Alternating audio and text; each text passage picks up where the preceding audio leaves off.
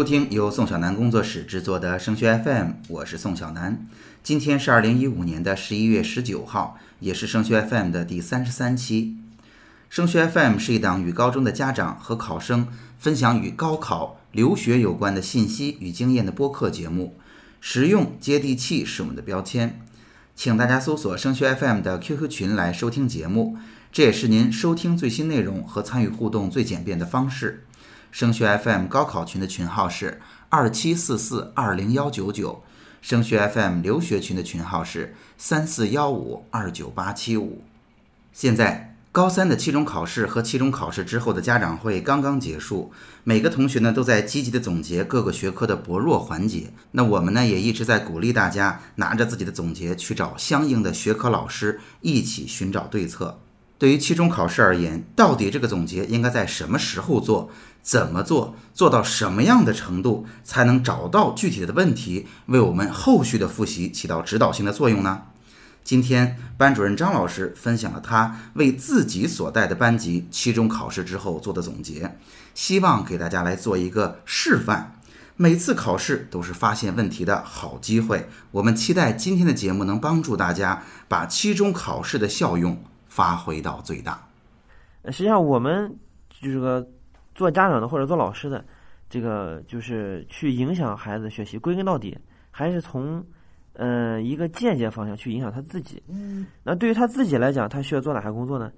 对于考完试后的学生需要做的工作，那就是肯定是做一个深刻、这个仔细的分析。这个分析呢，包括没出成绩之前的这个，呃，就是。呃，可能拿到答案了，要做一个这个自己考试过程当中一个感性的一个一个总结和分析，啊，在做的过程当中啊，可能会产生诸多的想法。那么在考试结束的第一时间段里面，一定要把它写下来。呃，然后呢，拿到答案之后呢，要对答案，自己要估分儿，这本身也是一个总结整理。那么拿到成绩之后呢，要做一个成绩分析。那么这次成绩拿到了之后，要对整个的这次考试的呃情况，呃各科均衡啊，考试之前的考试准备啊。考试过程的发挥啊，要做一个整理，这是考试分析。完了之后呢，要针对之前的考试分析，要对后续的这个考，就是下一次考试之前这一段时间里面要做一个规划，就对下一次考试成绩要做一个预期。嗯，然后呢，最后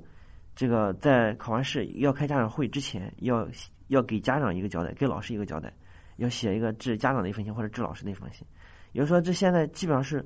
呃五种总结方式都得有，有的时候我们可能会进行整合。但至少要写一些东西，这是必须的。那就首先要有这个意识啊。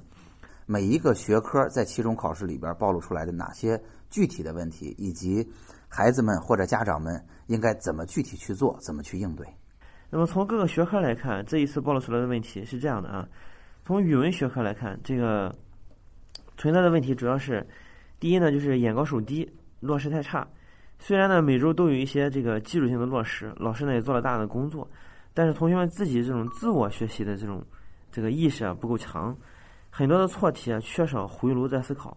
嗯，在这个过程当中等靠老师的这种这个情况比较严重，很多同学就是老师推一推动一动，如果是老师不去加以推动的话，那么自己就没有这种自主去学语文的这种这个意识，因为现在数理化的压力很大，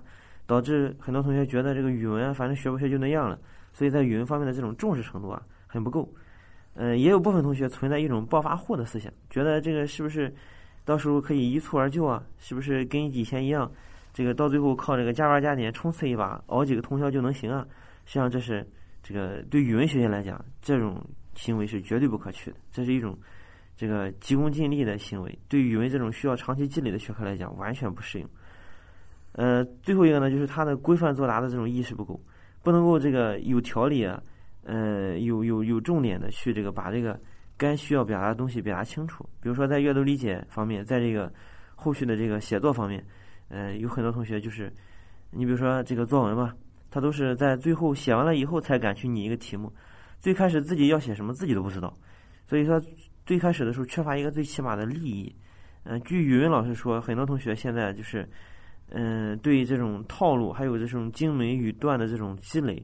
还有就是最开始的这种起承转合的这种构架结构，就是整体一个宏观的把握方面欠缺极大，所以这一方面是语文丢分的一些一些点。对于数学来讲呢，这一次暴露出来的问题在于这个，首先是运算的这个准确性，这个有很多同学啊，并不是说这个题不会做，而是在做的过程当中，这个运算出了问题，不光是这个准确性出了问题，而且速度出了问题，既耗费了大量时间，而且呢，还最后没有取得很好的一个一个分数，没有拿到分。那么在一个过程当中啊，这个解题的步骤书写不规范，导致这个每一个步骤的这个分儿，这个裁分这个这个没采采准这个得分点，导致这个题就算是他会，结果呢，到最后在这个分项得分的时候啊，就产生了很大的差别。有同学是每一项都能得到分，有同学是这个每一项都没有拿到这个完完整的全分，所以导致这个丢分儿。再一个就是暴露出来就是基础知识落实不扎实，呃，有一部分同学甚至难题能做对，但是简单题做不对。这就这就暴露出来，我们平常的时候啊，这个对这个基础的这种重视程度远远不够。老师觉得自己会了，还行，差不多啊。实际上还是那句话，差不多就是差很多，还行就是很不行啊。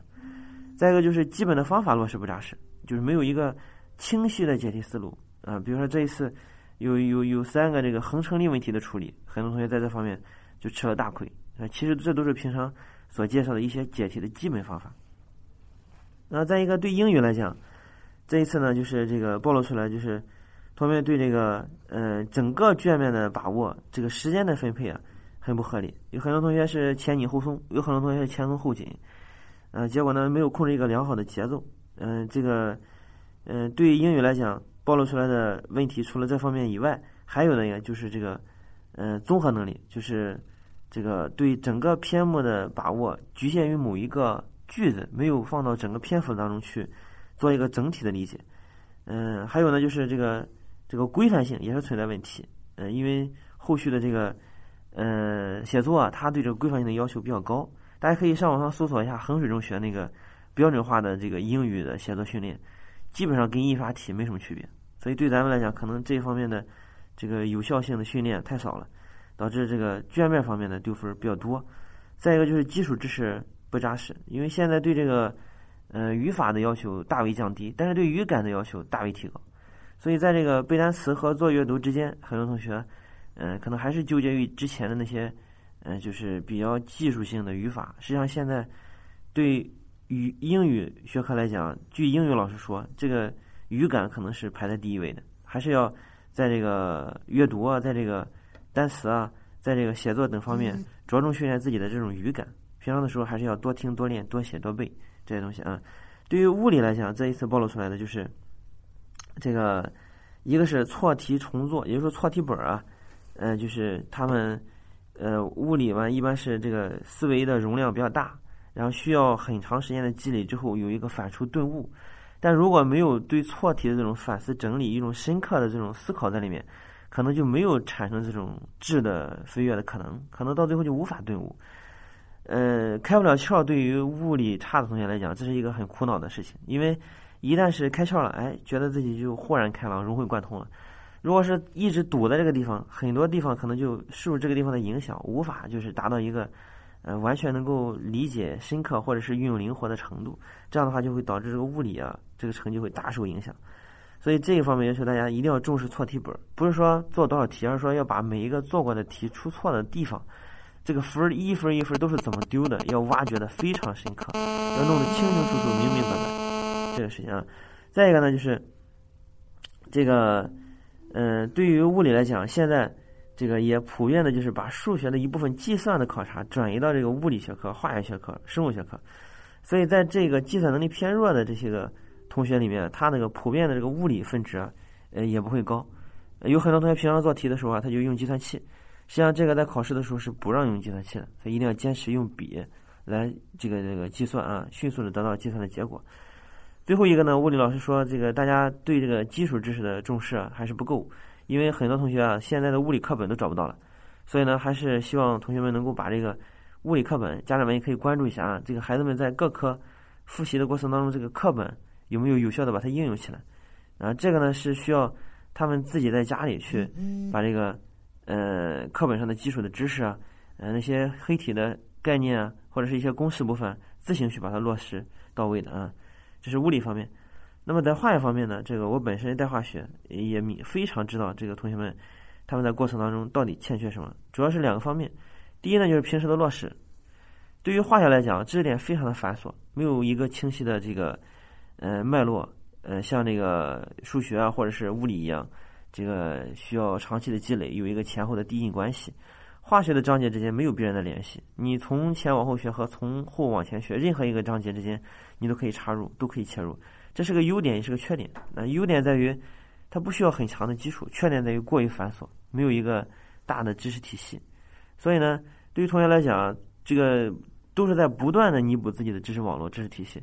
一道选择题或者说一道大题，这里面用了十个知识点，你会九个半跟会半个效果可能是一样的，到最后可能分都没了。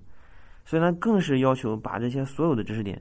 都掌握的清清楚楚、明明白白。那这个时候，可能会有同学觉得化学它没有重点，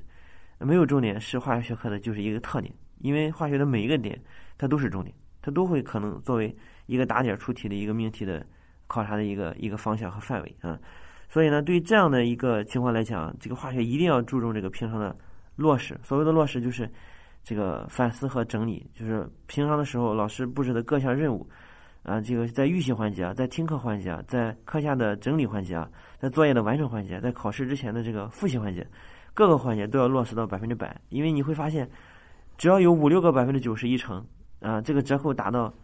连六成都不到，及格的线都到不了。所以平常的时候还是要求就是，呃，一定要百分之百的落实到位，就八个字：清清楚楚、明明白白。不能够留下一点一点的，就是差不多还行的这种思想啊，这样的。再一个呢，就是考试的发挥，考试发挥对很多同学来讲，就是在化学上体会尤为明显。就是很多时候，平常的时候自己能做出来，平常的时候感觉自己做的非常的好，啊，掌握的也不错，啊，听也能听懂，做也能做会，也能做对，也能得分儿。但是到了考试考场上坐在那儿做去做那个化学题的时候，这个分就没了。这个呢，原因在于平常的时候啊，并不是真的会，一个是还是刚才说的不够扎实。再一个就是没有掌握一定的考法考技，在审题的这种，呃，这个把握方面没有深刻的去理解这个出题者的意图，不能够有效的把这个就改卷者想要的那个答案给他组织出来，就导致要么想多了，要么想少了，要么就想偏了，要么就算不对了，要么就算对了但没写全，要么就写的直接就不规范了，所以就导致最后的分儿就稀里糊涂的东扣一分西扣一分整个的卷面就跟一把就跟筛子一样，到处都是漏洞。扣的乱七八糟，到最后这个成绩就大受影响，啊，所以说对化学来讲，它不存在大的问题，但是每一个小的地方，它都可能会出问题，所以对于这个化学暴露出的问题，就是这两个方面，一个就是平常的时候落实，啊，没有注重反思整理，不够扎实；再就是考试的发挥，没有注重仔细审题，答题的规范性也不好，导致丢分，是这么一种情况。那么对生物来讲呢，那么这个生物啊，实际上。跟化学的特点有点类似，你如果想补的话，可能在比较短的时间里面付出努力是可以补上来的。但是生物绝对需要重视，因为这几年出题生物是越来越难的。而且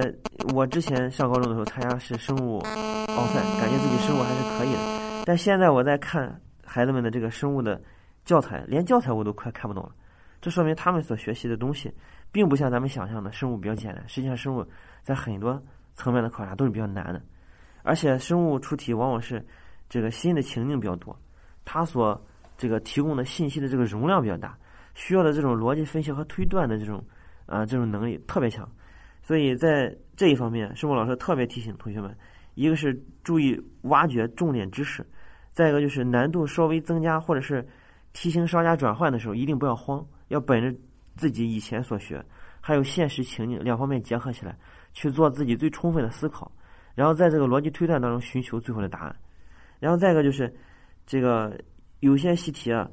呃，可能总结的比较到位、比较成型，但你要注意这其中的变化，可能在考的时候做了改动。有些题型呢，压根就没做过，也不要慌，因为这些题型往往是只是一个这个就是噱头比较新，但实际上里面考察的本质内容往往都比较简单。再一个就是这个生活老师提醒大家，审题能力方面，呃，一定要从这个题意出发。不要从自己惯有的经验出发，有的时候可能会产生误导，就打你这个惯性思维。再一个就是卷面啊，这个生物的卷面呢，这个比较差啊，尤其是这一次考试暴露出来，普遍性的就是大家在这个生物的卷面方面，嗯，做的比不大好。生物老师在改卷的时候感到就是嗯比较失望，所以可能有些这个这个两可的就没给分儿。希望大家后续提高这个生物就卷面的质量啊，这是我想跟大家就是分享的。这个就是各科在这次考察当中暴露出来的普遍的问题。好，今天的节目就到这儿。如果您觉得本期节目很实用，欢迎您把它分享到 QQ 群、朋友圈或者 QQ 空间，让更多家长受益。您可以通过 QQ 群与我们取得联系。升学 FM 的高考群是二七四四二零幺九九，升学 FM 的留学群是三四幺五二九八七五。在这里，您不但可以收听最新的节目内容，宋小楠工作室还为您准备了直播课程与个性化的咨询。升学 FM，让我们在孩子升学的日子里相互陪伴。我们下期见。